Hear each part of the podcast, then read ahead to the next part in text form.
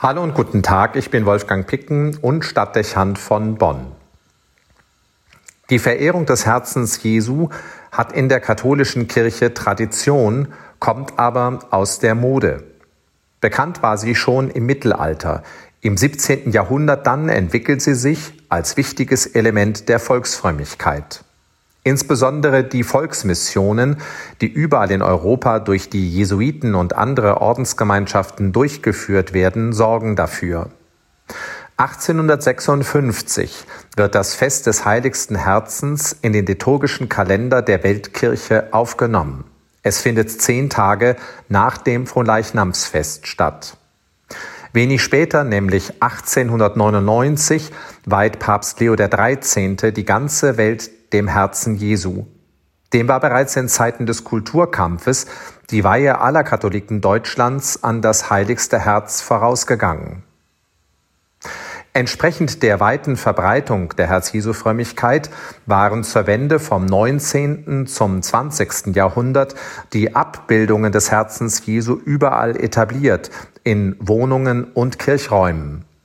Gebete und Andachten zum Herzen Jesu waren weit verbreitet und die Feier des Herz-Jesu-Freitags an jedem ersten Freitag im Monat ein fester Bestandteil in der Gottesdienstordnung beinahe jeder Gemeinde.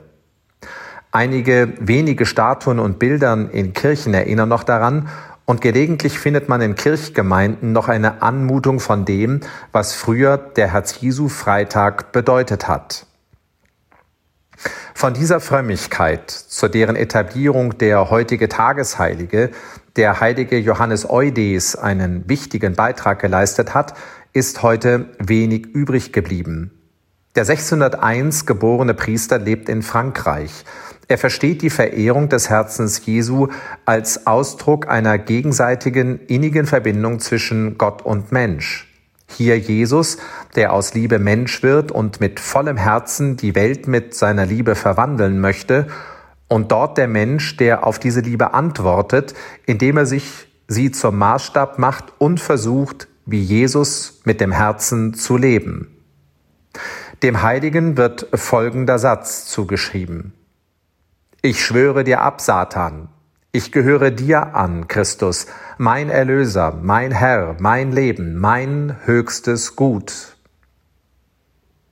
Hier kommt eine Gottesbeziehung zum Tragen, die sich nicht allein auf das Rationale begrenzt. Es zeigt sich ein Verständnis vom Glauben, das sich nicht mit der Abstraktion und dem Beliebigen begnügt, eine deutliche Reaktion auf die geistige Bewegung der Aufklärung und die damit einhergehende Entzauberung des Glaubens und eine einseitige Ausrichtung des Denkens und der Theologie auf das Rationale.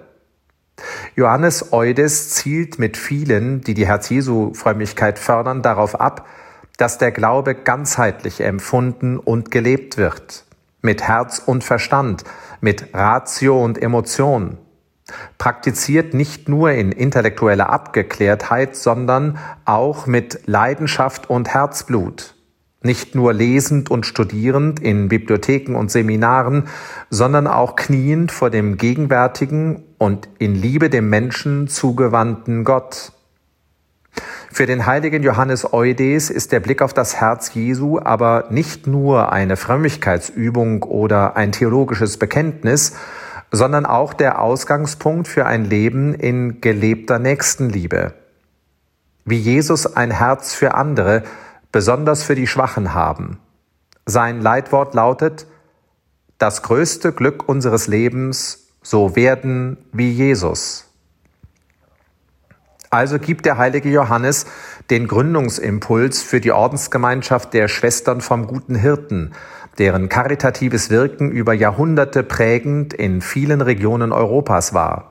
Und er gründet zudem die Priesterkongregation von Jesus und Maria, die bis heute in Europa, Amerika und Afrika tätig ist. Den Glauben mit dem Herzen leben, leidenschaftlich, innerlich begeistert und ergriffen.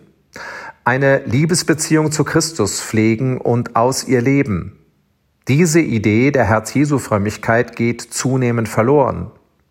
Mit einem großen Herzen für andere da sein, damit sich das Angesicht der Welt verändern kann, Diese Form der Selbstaufgabe steht nicht hoch im Kurs.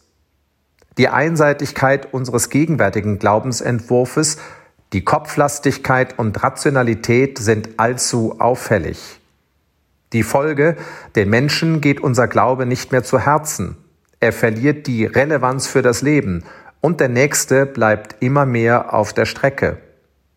Diese Entwicklung der Kirche führt zu keinen guten Ergebnissen und zeigt wenig Perspektiven auf.